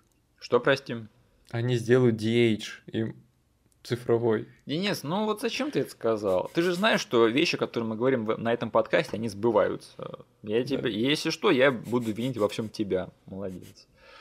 Ох, а, ну что ж, было весело. Я с удовольствием пересмотрел всю франшизу, очень-очень давно хотел, да? и обсуждать ее а, было весело. Скажи, не дай соврать.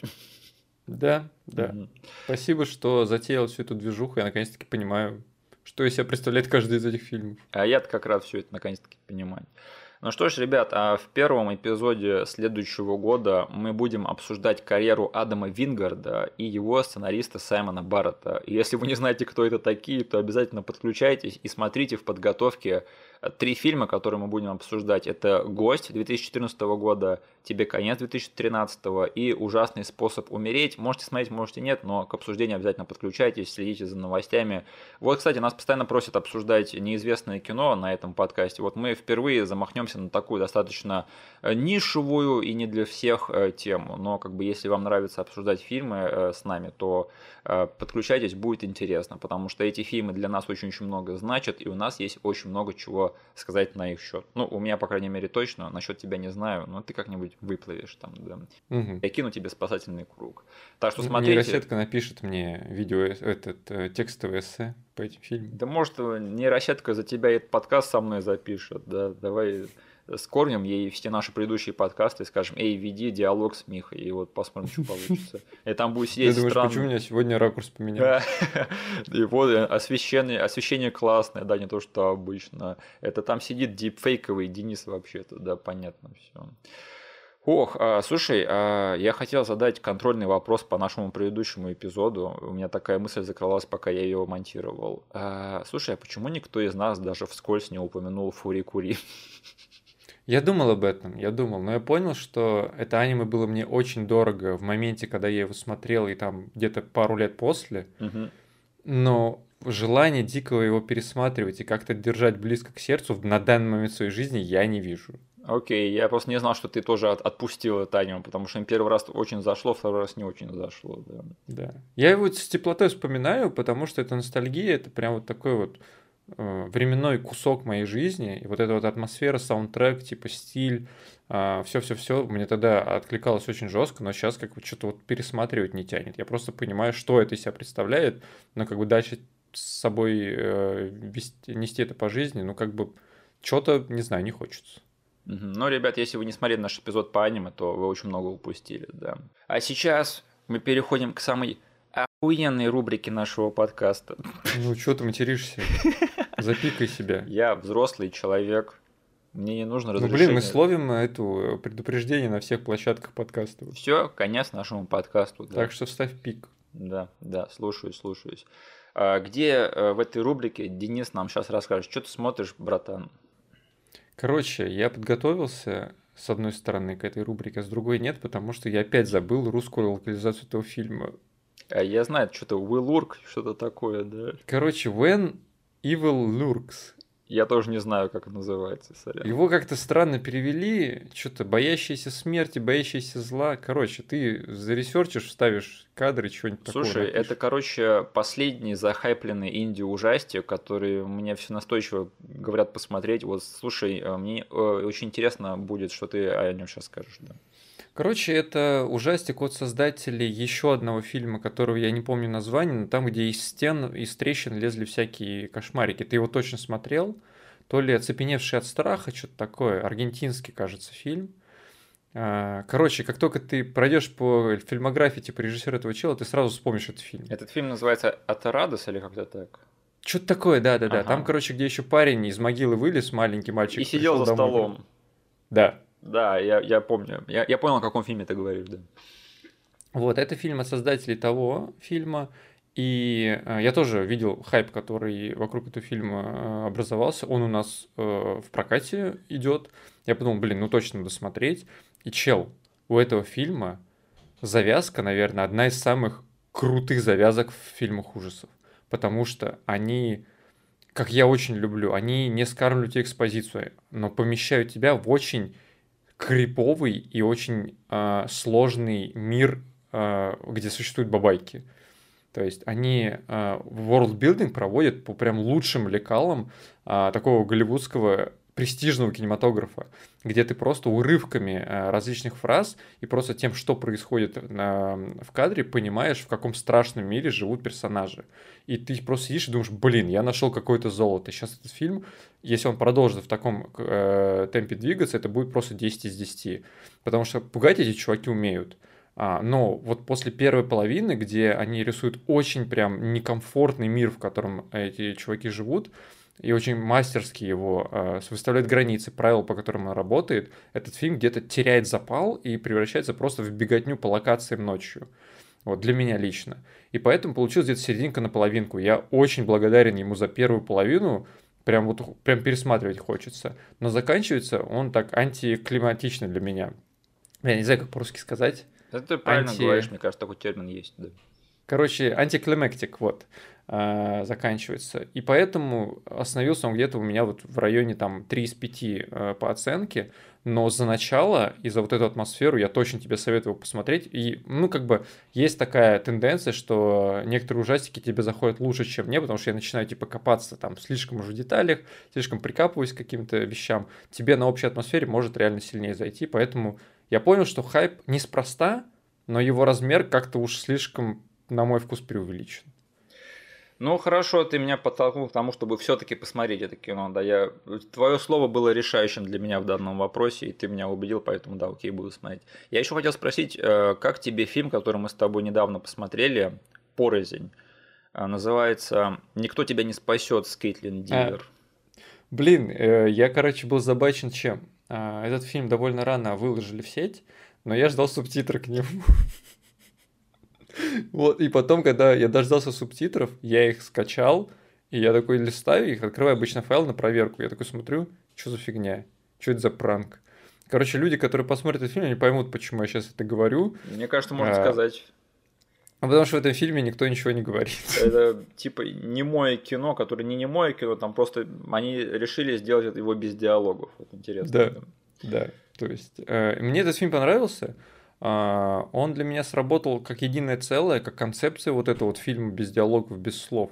Довольно интересный вот этот вот invasion был показан. Единственное, что мне не сработало в этом фильме, это дизайн э, монстров в некоторых моментах, потому что э, я иногда, они слишком его подсвечивали, и весь этот дизайн иногда это все в мультик превращал. То есть, э, казалось бы, серьезный хоррорный такой фильмец, где я должен чувствовать напряжение, потом выходит просто мультяшка из угла, и такой, я не чувствую от них никакой угрозы. Покажите мне что-нибудь более страшное. А вот как концепция, очень приятный, милый э, фильм с э, офигенной актрисой, которая теперь у меня на радарах со, со времен Booksmart а, поэтому мне понравилось. Да, и концовка интересная еще. У меня ушло какое-то время еще, чтобы понять, что там вообще произошло и как это вообще все клеится. Потому что хоть фильм без слов и без диалогов, там помимо инвейжена происходит еще и как бы личная история, личная драма персонажа, mm-hmm. которая выступает комплексной и законченной историей. А, несмотря на то, что про нее нам никто ничего не сказал. То есть это прям неплохое высказывание в плане визуального повествования. То есть тут я просто дополнительные баллы накидываю просто за вот эту амбицию, да, взяться, что мы расскажем какую-то историю, не сказав ничего.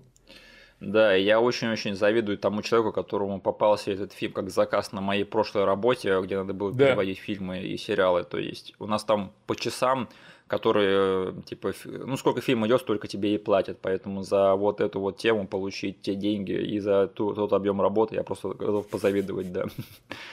А, слушай, я посмотрел новый фильм Дэвида Финчера э, под названием «Убийца», и я не могу просто перестать о нем думать с тех пор, как я его посмотрел. Э, мне кажется, это просто... Это Дэвид Финчер говорит нам всем, ребята, вы хотите, чтобы я снял новый фильм Дэвида Финчера?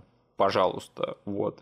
Все, кто меня любит, вот вам новый фильм от меня, который чисто мой. Не какой-то там манк, не какой-то там охотники за разум, а вот чистый Финчер, вообще не разбавленный водой. Чувак, он все еще может, он все еще жжет, и, и мне уже хочется пересмотреть. Это просто великое кино. Я, я так Круто. кайфовал, когда смотрел, и, блин, спасибо большое на этом. Также я посмотрел э, очень-очень классный, очень хороший, интересный мини-сериал под названием «Рободок». Это мини-сериал документальный про создание про одного из моих самых любимых фильмов, и твоего тоже, про создание фильма «Робокоп» 90... Он, наконец, 1987 вышел, года. А, короче, а, это то же самое, что вот та шикарная документалка про создание всех частей кошмаров на улице Вязов, угу. больше никогда не спи, только про первого Робокопа. И то есть там четыре серии подряд, они просто все, кто до сих пор живой и доступны из тех, кто снимал и как бы снимался в Робокопе, они все сцена за сценой идут по фильму и рассказывают все, что они знают и помнят о создании этой съемки этого фильма.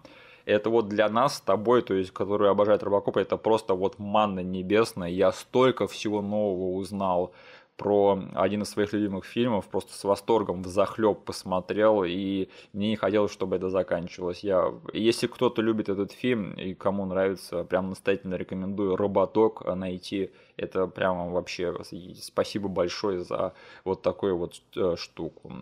А, я, так я поним... просто я взял за правило там каждые полгода проверять, э, вышел он или нет. Вот, и судя по всему, как бы либо пропустил один, одну из проверок, либо как бы он вышел сразу после одной из них. В общем, да, добавь себе на радар, мне кажется, тебе точно зайдет. А, и еще я вчера ходил в кино на фильм под названием Чувство Анны. Э, я стараюсь следить за российским кинематографом. Это новый фильм большой э, российской авторки Анны Меликян, за чьим творчеством я тоже слежу, за, чьей, за творчеством которой я слежу. И, слушай, я прям не знаю, меня этот фильм так вдохновил. Это фильм с Анной Михалковой э, про будущее в России, где э, мы отправляем первый экипаж на Марс, а этот фильм mm. сосредотачивается на жизни обыкновенной женщины, которая работает на шоколадной фабрике, из которой начинают разговаривать инопланетяне через нее. И э, это очень-очень интересная работа, то есть особенно если вы увлекаетесь творчеством Анны Меликян, знаете вообще, кто она такая. Мне, я считаю, что она одна из лучших визионеров в нашем кинематографе, и до сих пор она подтвердила это этим фильмом. А, слушай, просто я хотел э, поговорить про это кино. Я знаю, оно вряд ли будет интересно большому числу наших э, слушателей, но, блин, оно меня очень вдохновило, потому что ну, я вообще не понимаю, как это кино просочилось в наши кинотеатры, как его одобрили и дали ему прокатное удостоверение, потому что тут некоторые вещи, я смотрел э, на них, думал, я не могу поверить, что им это сошло с рук, то, что А-а-а. они впихнули в этот фильм. Там есть сцена, это на самом деле довольно-таки смешное кино, как оказалось. Там есть сцена, я смотрел в кинотеатре, там со мной было людей, наверное, ну, 5 максимум в зале. И Ор, хохот, который стоял на этой сцене, так как будто бы был фул просто аншлаг. Это одна из самых смешных сцен в кино этого года, она есть в этом фильме. И я вообще не представляю, как они это провернули. Вот серьезно, то, что им сошло с рук в этом фильме, я, я вообще не знал, что так можно, блин. Так что спасибо большое всем создателям. Вот кто заинтересовался, зацените очень-очень необычное кино. Круто Ох, звучит. Да. Ну что ж, мы э, должны сейчас все-таки поздравить всех с наступающим Новым годом, потому что этот эпизод выйдет до его наступления. Mm. Был интересный год, мы вернулись, и надеюсь, следующий год будет еще интереснее, потому что мы не планируем вас покидать, и будем обсуждать еще больше интересных тем, связанных с кинематографом. Поэтому оставайтесь на линии, ребята. Всем хорошего 2024, чтобы он был спокойный, мирный и намного лучше, чем последние пару лет. Надежда на это есть. А, Денис, что-нибудь добавь, пожалуйста, от себя. Да, все, то, что ты сказал, подписываюсь. Mm-hmm. Как там? Мы вернулись э, больше, чем жизнью в два раза злее, да? Да. Вот. Э, всех с наступающим. Сложно немножечко поздравлять, да, когда ты сидишь супер заранее, но как бы все-таки праздник. Э, всегда это круто. Да. Надеюсь, там тематику мы тоже прикольно подобрали. Да. До встречи да. в следующем году. Поставьте эй, нам... Сейчас хорошо напоешь и копирайт страйк нам влепит. Поставьте нам лайки и отсылки смотрите в аннотациях. Тын-тын-тын-тын-тын. Подпишитесь на наш канал и на ютубе, и ВК. Пожалуйста, зашарьте наш эпизод и подключайтесь на следующем эпизоде. Мне кажется, эта мелодия в общем доступе, поэтому все нормально. Ну, Ладно, да. ребят, эм, вы, наверное, так долго слушаете этот эпизод, что вы стали слишком стары для этого дерьма. Поэтому а, спасибо, что нас послушали. До скорых встреч. До свидания. Всем пока.